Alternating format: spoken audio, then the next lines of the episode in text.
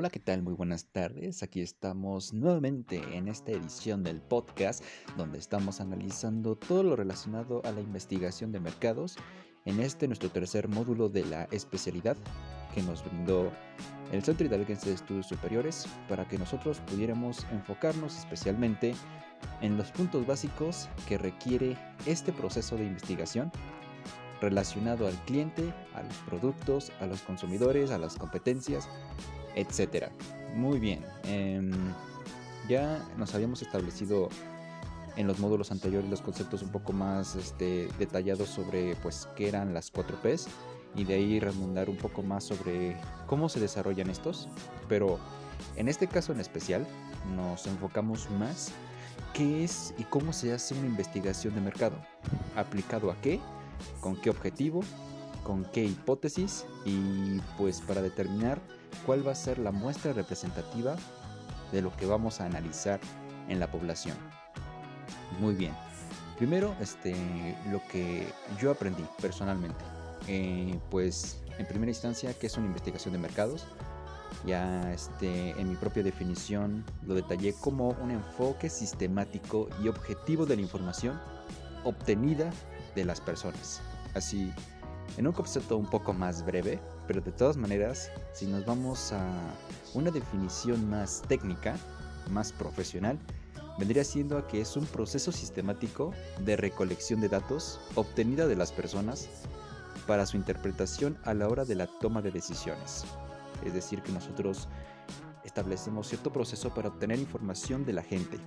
Con esta información, nosotros lo vamos a utilizar ya sea para el mejoramiento de un producto, ya sea para el mejoramiento de la imagen, para el desarrollo de una nueva marca o para incluso aumentar las ventas, ya sea en el producto o servicio que estemos manejando. También, algo que nos pasó la profesora para que nos pudiéramos apoyar mucho mejor en esto que es este sobre qué es lo que podemos investigar nos brindó una imagen con respecto a los indicadores del mercado que nosotros como este, potenciales mercadólogos podemos utilizar para la hora de investigar. En este caso hay un sinfín, bueno, hay como cierto, ciertas categorías que nosotros podemos utilizar para poder investigar. ¿Qué podemos encontrar? Aquí está la promoción, está el entorno, el servicio al cliente, nuevos procesos, clientes, consumidores, producto y precio, competencias y ventas de mercado. ¿Y por qué nos pasó esta imagen? Bueno, más que nada porque después ya nos vendría a explicar qué son los objetivos de investigación para una investigación y cómo estos se pueden redactar. También hay que hacer énfasis en cómo nos explicó que además eh, nosotros como estudiantes, o sea, yo que salí de la licenciatura hace poco, hace unos meses, yo tenía entendido que pues un objetivo de investigación era redactado de una forma un poco más técnica y un poco más específica al tema de tesis o una, una metodología científica. Sin embargo, la profesora ah, apoyó la idea de que nosotros nos alejáramos un poco de esos conceptos para que nosotros entendiéramos que un objetivo de investigación de mercados es totalmente diferente a lo que nosotros vendríamos utilizando en la clase de metodología científica, ¿no? Pero, pero, ya nos, este, nos ayudó con respecto a que un objetivo es el camino que nos va a guiar a la investigación. Una vez de que nosotros tenemos muy bien redactado el objetivo, entonces podemos continuar con lo demás. Pero entonces, ¿cómo se, redacta, cómo se redacta un objetivo? Ok, primero, siempre tenemos que tener en cuenta el qué es lo que vamos a investigar, pero también el para qué. Una vez que definamos estos dos conceptos, entonces tenemos una idea clara, específica y precisa de lo que nosotros vamos a hacer en la investigación. Mm. Para ello nos brindó ciertas situaciones para que nosotros pudiéramos aplicar de manera más práctica cómo colocar ejemplos sobre la redacción de un objetivo. Nos costó un poco de trabajo, debo admitirlo, porque al principio nosotros estábamos estableciendo un objetivo de negocio. Y eso no es lo que estamos buscando, sino como mercadólogos ya estando eh, al tanto de qué, qué tal empresa nos está manejando y cuál es el objetivo de negocio de la empresa. Entonces, si ellos quieren sacar una idea nueva, nuestro objetivo es qué tenemos que investigar con base al mercado o con base a la competencia. Queremos preguntarle a las personas. Nosotros queremos saber de las personas y de la, de la competencia si es posible. Porque si nosotros queremos mejorar, entonces tenemos que preguntarle a las personas qué es lo que podemos mejorar. Realizando algunas pruebas, realizando algunas encuestas, realizando algunas entrevistas. Nosotros tenemos que enfocarnos en las personas para realizar nuestros objetivos. Muy bien, luego de eso nos explicó lo que sigue que es la redacción de las hipótesis. Pero, ¿qué son las hipótesis aquí en la investigación de mercados? Igualmente, no es como la investigación de la tesis, sino que estas hipótesis pueden derivar de los objetivos. Sin embargo, nosotros como personas, bueno, como investigadores, tenemos que suponer cuál es la mayor probabilidad de que pase tal o cierto escenario, ya sea en porcentaje, ya sea en preferencias o ya sea en situaciones. Una vez de que hemos redactado esta hipótesis de manera positiva de lo que nosotros suponemos que va a pasar, entonces es cuando la segunda hipótesis vendría siendo lo que no podría pasar o lo que es menos probable que las personas prefieran, decidan o el escenario que no pueda ocurrir. Entonces se deriva en dos. Primero, la hipótesis que supuestamente sabemos que va a pasar y la segunda, la que no podría suceder. Luego de eso, nosotros, con una actividad que nos estableció la profesora, fue en cuáles, cuáles son los pasos de investigación de mercados. A través de una exposición creada por diapositivas, definimos los pasos que se necesitan establecer y definir para que nosotros conozcamos cuáles son las especificaciones exactas para que nosotros podamos llenar este proceso de manera adecuada. Primero es definir el problema, ya sea en el reconocimiento de la necesidad de investigar, ya como bien dije la definición de objetivos, y también nos enseñó con una pequeña actividad una investigación preliminar en el SIM. ¿Y a qué se refiere esto? Bueno, antes del curso, antes de iniciar con todo esto, la maestra nos enseñó cómo podemos hacer un sondeo más rápido y conciso.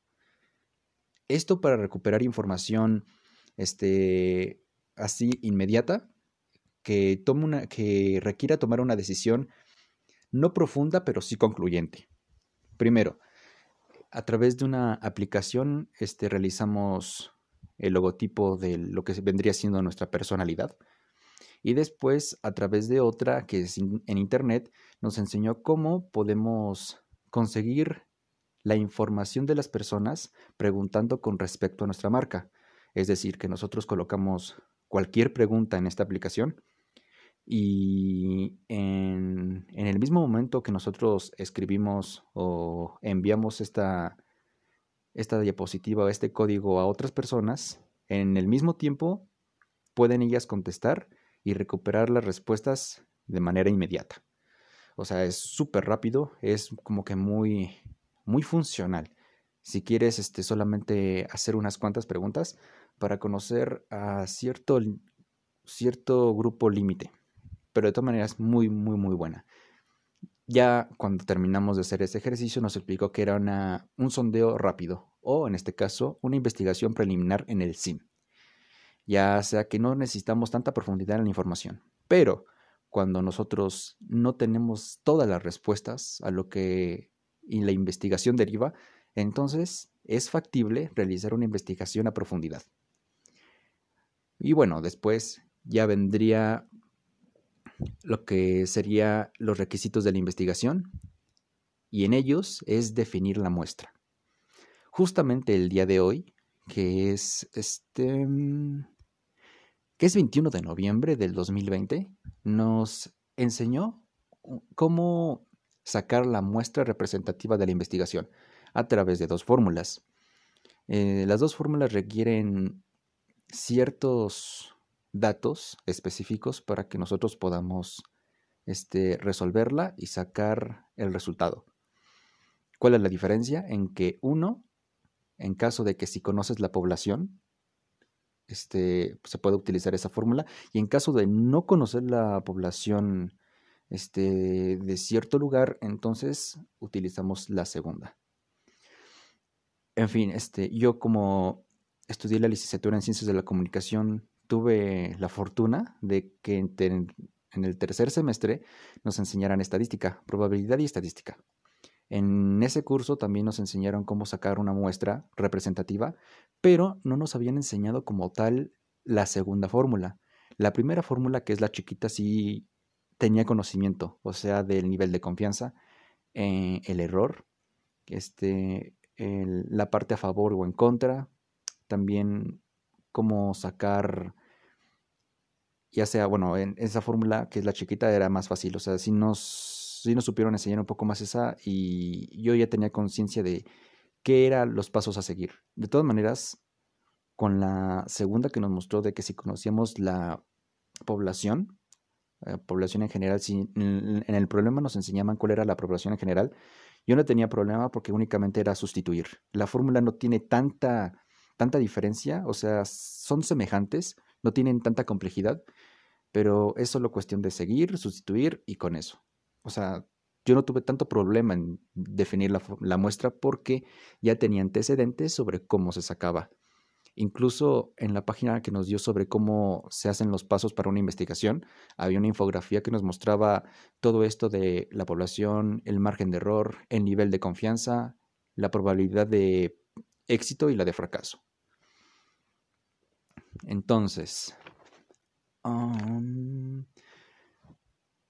eh, también algo que sí resalto muchísimo es que nosotros como mercadólogos tenemos que tener la responsabilidad de definir todas nuestras nuestros objetivos, nuestras hipótesis con relación al cliente o a la competencia en caso de enfocarnos específicamente en los mercados, en la gente. Nosotros tenemos que saber y conocer qué piensan, qué piensan ellos, qué sienten, qué es lo que dicen y cómo se comportan. Necesitamos obtener información de ellos. Y todo este planteamiento, o sea, todo esto que hemos aprendido, es enfocado en ello. Precisamente en eso. Eh, en un video que también nos enseñó la maestra era que la chica decía que si te pasas todo esto, toda esta investigación, es posiblemente que tu proyecto o tu empresa pueda fracasar. Y efectivamente, puede fracasar si no desarrollas los pasos de manera adecuada, así, pasito a pasito. Incluso si te demoras horas o días, tienes que completar el primer paso para ir al siguiente. Esa es, la importancia. ¿Y por qué? Porque gracias a esta información que podemos obtener, entonces de esta derivan buenas decisiones a favor de nuestra empresa, de nuestra marca o incluso de nuestra persona. Ello también este, refleja el éxito y lo profesional que somos para poder realizar las cosas, porque una vez si haces las cosas, entonces tienes que hacerlas bien. Y creo que eso vendría siendo todo. Sí, creo que vendría siendo todo. Solo ya sería para recalcar algunas, algunos detalles que no tomé en cuenta. Por ejemplo, la taxonomía de Bloom, que eso vendría para apoyar en la redacción de los objetivos. Yo también tenía la fortuna de conocerlos porque ya en quinto semestre nos enseñaron qué era la taxonomía de Bloom, ya que también teníamos que realizar planeación para hacer eh, algunos talleres. Y esos talleres vendrían con objetivos. Y como lo vendrían diciendo con la, tesis, para hacer una planificación de un taller también es totalmente diferente. O sea, esto me ayudó muchísimo porque supe identificar y diferenciar el objetivo y la hipótesis de una tesis, el objetivo del desarrollo de un taller y ahora en este caso el objetivo de la investigación de un mercado. Totalmente diferentes, pero con la misma esencia, que nosotros tenemos que llegar a una meta y esta meta tiene que cumplirse. Y entonces, este... Mm, Y pues nada, eso vendría siendo todo. Parece que sí amplié las cosas, pero de la manera más breve. 15 minutos fueron suficientes para poder explicar todo esto que es la investigación en esta hermosa especialidad. Muy, muy, muy interesante, muy recomendable. Tal vez batallamos, no supimos sacar algunas cosas, pero de los errores se aprende y con ello pudimos levantarnos. Estuvo muy interesante. Y aquí dejamos la edición de hoy. Ya saben, dejen los comentarios, dejen su like y nos vemos en la próxima. Chao, chao.